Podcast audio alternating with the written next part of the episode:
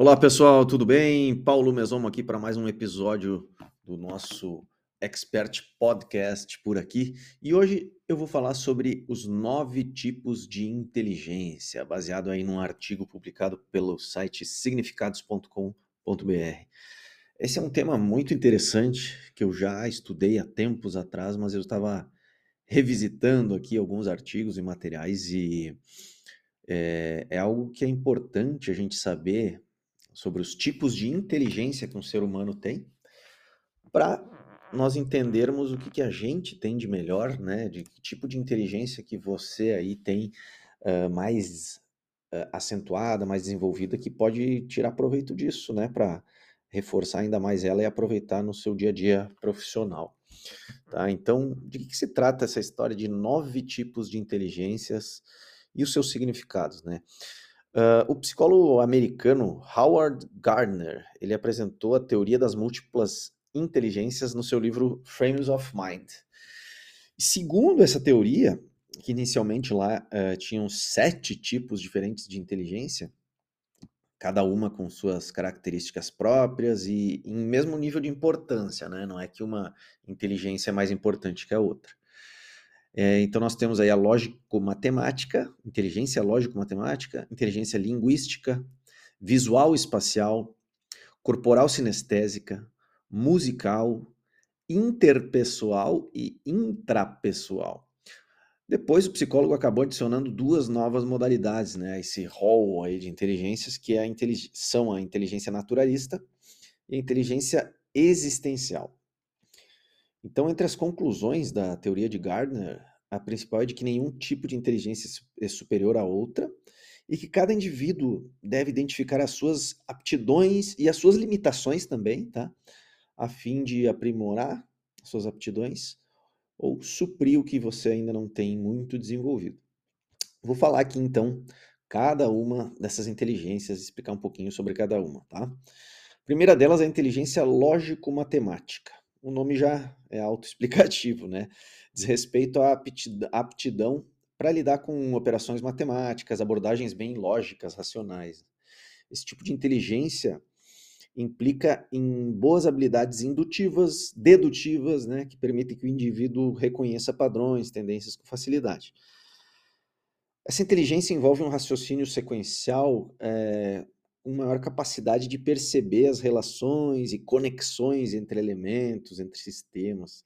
E por esse motivo, essa inteligência é predominante entre matemáticos, investigadores, cientistas, né?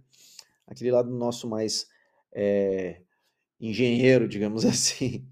Pessoas com inteligência lógico-matemática costumam adquirir conhecimentos teóricos primeiro para aplicá-los depois em questões práticas. E é, essa, esse é o tipo de inteligência mais valorizado pela sociedade moderna, né? Que muitas vezes reduz o conceito de inteligência a esse gênero aqui, lógico-matemática, como se isso fosse tudo, né? Os testes de QI, por exemplo, eles são muito, uh, eles avaliam muito esse tipo de inteligência aqui. E uma pessoa que tem alta inteligência lógico-matemática, o que, que ela faz é, bem, né? Quais são os potenciais dela? Tem facilidade com números, é, né, com as exatas que a gente diz, tarefas de quantificação, reconhecimento de padrões, operações matemáticas, problemas aritméticos, gosta de fazer experimentos, de conduzir investigações, né, para comprovar hipóteses, fazer testes, digamos assim. É atraído por jogos e desafios de estratégia e lógica, bem como testes de inteligência, né? Uh, eu, esse é um lado de, é um tipo de inteligência que eu me identifico, apesar de eu não, não ser um grande ninja nessa área das exatas, eu gosto muito. É, e a segunda, vamos lá para a segunda inteligência, né? Segundo Gardner. A inteligência linguística. O que, que é a inteligência linguística? Ela está associada à nossa habilidade de usar as palavras e a linguagem de forma efetiva. Então, isso aí vai envolver a articulação de argumentos, de discursos, né, de uma forma clara, direta, capaz de transmitir uma mensagem ou atingir objetivos de comunicação através da fala, né, da escrita. Então, pessoas com inteligência linguística conseguem expressar ideias, expressar conceitos com mais facilidade. Por isso, essa inteligência é facilmente observável em escritores, em poetas, em jornalistas, né, em bons jornalistas, palestrantes, oradores em geral, especialmente políticos. Né? Os políticos eles treinam muito essa parte linguística. É, a inteligência linguística também implica na facilidade de entender o significado de palavras, de discursos. Né? Tem muita gente que não tem um bom nível de compreensão e interpretação de textos, palavras, discursos, né? Uh, quem tem esse tipo de inteligência geralmente tem facilidade para aprender novos idiomas também. Então, um indivíduo com alta inteligência linguística, o que, que ele tem né, de uh, mais desenvolvido, mais acentuado? Possui um vocabulário rico, sabe quando e como usar as palavras para transmitir sua mensagem, né, atingir seu objetivo gosta de ler muito, geralmente, consegue persuadir e convencer as pessoas, né? Uma, exerce maior influência sobre os outros. Facilidade em aprender idiomas, como eu já falei antes, né? E são atraídos por palavras cruzadas e outros jogos desse tipo. E aí, agora vamos para a inteligência visual espacial. A inteligência visual espacial consiste é, na aptidão em visualizar e entender o mundo em três dimensões. Essa é uma inteligência que a gente desenvolve muito na faculdade de arquitetura, né? A gente é treinado nisso durante a faculdade e tem gente que já, já tem facilidade com isso desde mais jovem ainda, né? Uh, é comum esse tipo de inteligência visual, espacial, em pessoas com muita imaginação ativa. E ela vai envolver aí o raciocínio espacial, que é a capacidade de imaginar coisas em três dimensões. Né? Muitas pessoas, ao imaginar algo, pensam no objeto somente de um ponto de vista. Já quem tem raciocínio espacial é, consegue é, projetar mentalmente coisas a partir de vários pontos de vista. O raciocínio espacial também permite que alguém imagine algo de forma correta, ainda que baseado em poucas informações. Né? Imagens mentais, né? Outra, outro aspecto aqui dessa inteligência visual espacial. Imagens mentais são é a capacidade de imaginar representações do mundo físico de forma fiel realmente, mesmo que baseado em memórias antigas. Outra coisa, manipulação de imagens, a capacidade de imaginar com clareza o resultado de alterações eventualmente executadas. Muitas pessoas têm dificuldade em imaginar se algo ficaria melhor com outra cor, outro tamanho, outra forma, acessório, né? Então, isso é muito importante para a nossa profissão e a gente desenvolve demais isso na faculdade. E eu percebo no dia a dia que nós, arquitetos, né, temos uma facilidade muito maior uh, em comparação com outras pessoas nesses aspectos. Né? As pessoas não sabem, não conseguem imaginar lá na frente como é que vai ficar um ambiente, uma fachada, assim, como a gente, né? Habilidades artísticas, capacidade de criar a arte a partir de uma aptidão visual espacial, como esculturas, pinturas. Essa inteligência visual espacial é muito comum em navegadores, arquitetos, escultores, pintores, designers, pilotos. Né? Pilotos eu não sei exatamente porquê, mas eu tenho uma certa ideia que é para imaginar lá na frente né, o que, que deve ser feito. Uh, e também para interpretar o, o, espaço ao redor, né? Faz, faz sentido, na verdade. Um indivíduo com alta inteligência visual espacial, é, ele tem, ele geralmente gosta de desenhar, de pintar, trabalhar com imagens, né?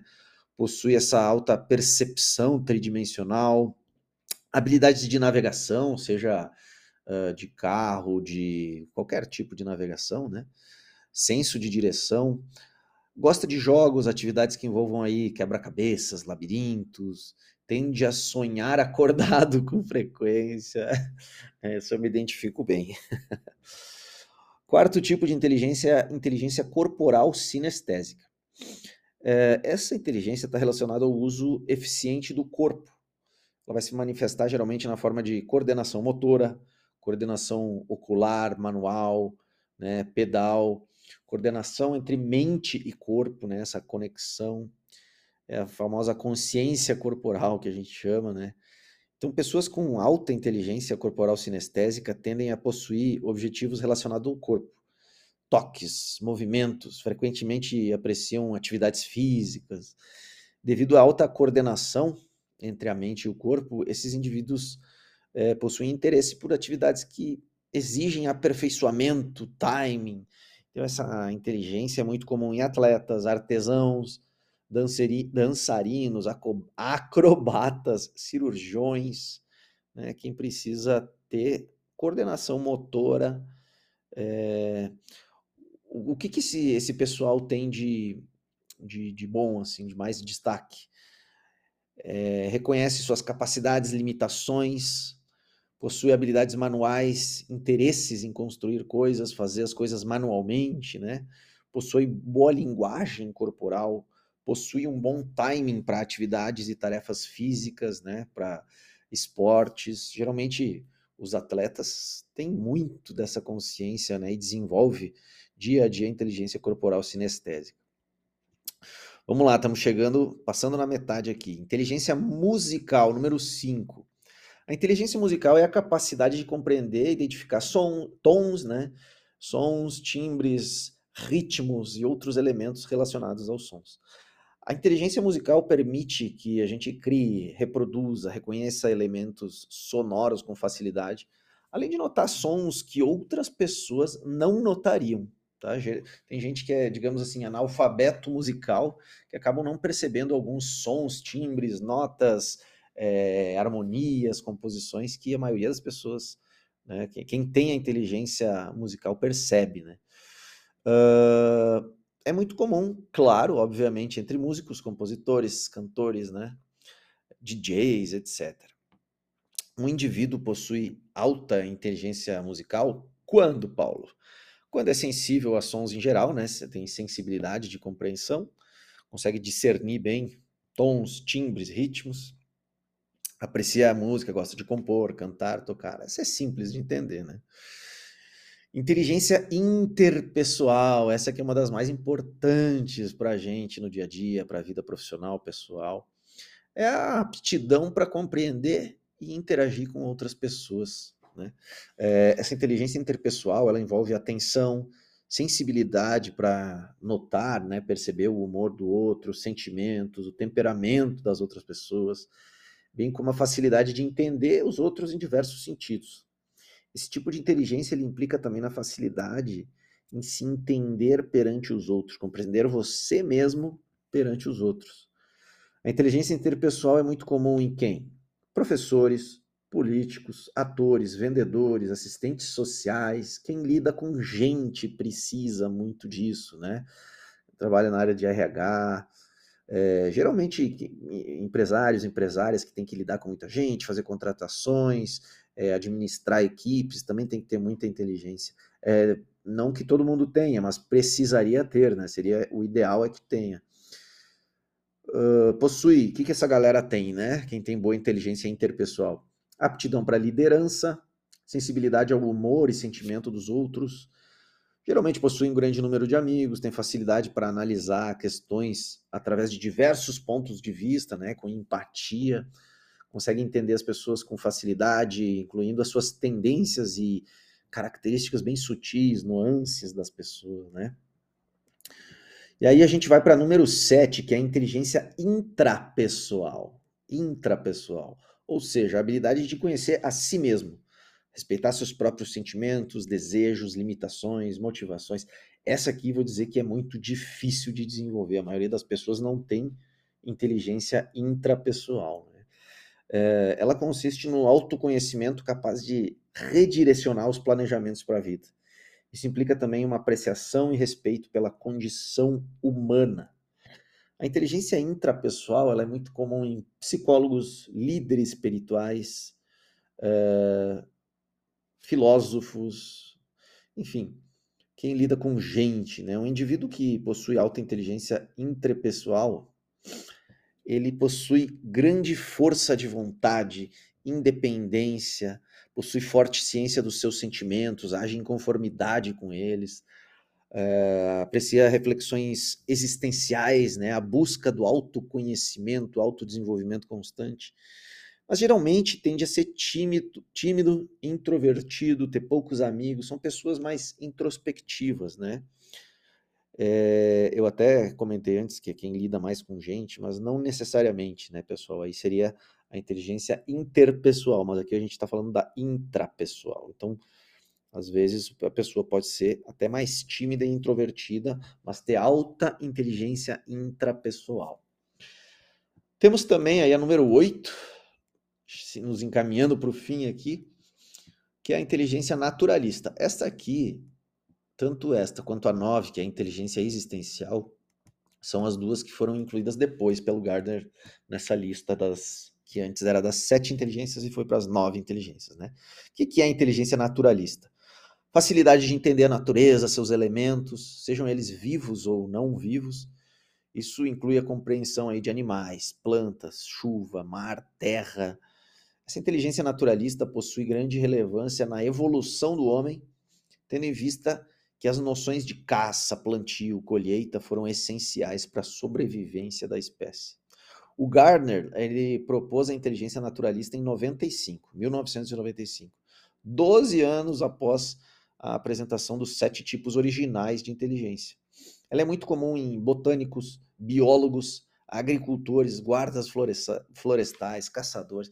Eu vejo isso muito em um, um, um amigo meu que ele entende tudo da parte de botânica, é, de, enfim, do, tudo que envolve é, essa área naturalista. Eu total assim a inteligência.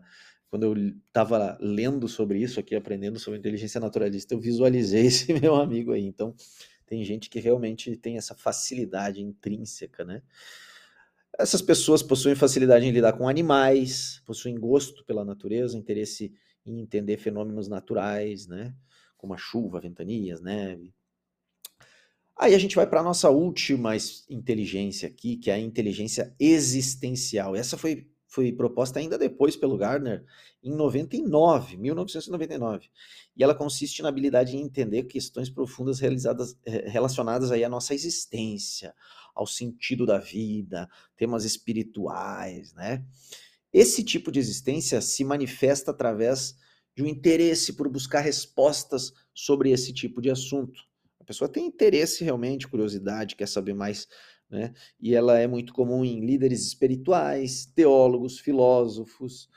Uh, e um indivíduo que possui alta inteligência existencial, ele geralmente possui forte interesse a essas questões relacionadas à morte, vida, nossa existência no universo, origem da vida, certo, gente? Então vamos retomar aqui. Primeiramente, eu falei do que? Vamos lá para a nossa revisão do conteúdo.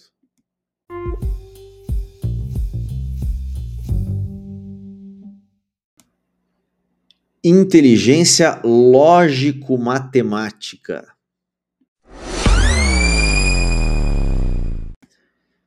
Inteligência linguística.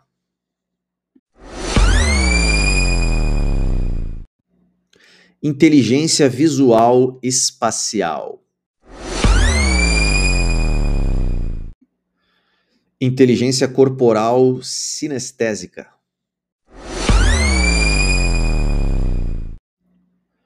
Inteligência musical.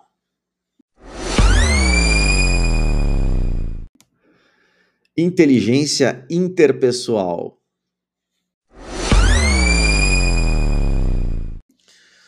Inteligência intrapessoal.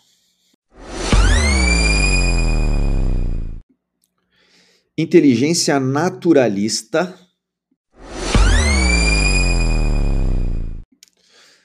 inteligência existencial.